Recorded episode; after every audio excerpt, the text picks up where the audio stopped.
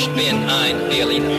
Hi, ich bin's, alter Army Rick Delisle. Sag mal, was willst du über Berlin wissen? Frag mich einfach. 94.3 RS2. Frag den alten Ami. Hey you, old American man, how are you today? Ich dachte, ich begrüße dich mal auf deiner eigentlichen Sprache.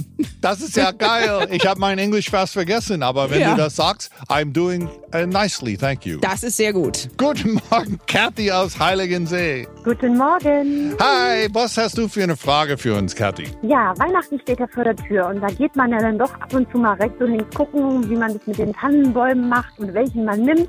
Und da ist mir aufgefallen, dass dieses Jahr, finde ich, mehr als sonst Bio-Tannenbäume angeboten werden und verkauft werden. Und jetzt möchte ich mal wissen, was ist bitte der Unterschied zwischen einer Bio-Tanne und einer normalen Tanne? Die wurden nicht mit Antibiotika gefüttert?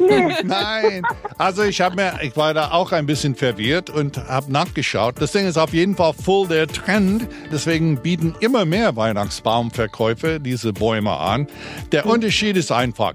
Bei diesen Bio-Bäumen kommt kein Dünger oder sonst noch welche Chemiezeugs dran. Und außerdem können so die Wiesen, auf denen die Bäume wachsen, von Schafen genutzt werden. Die, die kleinen Sheep sind sehr zickig und wählerisch. Süß. Ja, oder? Anyway, es gibt über 50 Bio-Bäume-Laden hier bei uns in der Mutterstadt, wie man es sagt.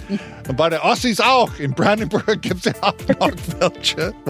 Also bei die, äh, äh, unser netter Bürger in den nächsten Bundesland, wollte ich sagen. Das ist gut. Na, dann unterstützen wir das doch. Also Wir unterstützen das auf jeden Fall. Also bei mir kommt nur noch Plastik ins Haus. Ich bin da so nachhaltig geworden. Ja? Oh, Ich mir ja. okay. Wirklich. Also Ganz kann ich jedes Jahr. Duft. Ja, das, ja, riecht er natürlich gut, aber ich bin, ich bin im Moment so auf so einer grünen Welle.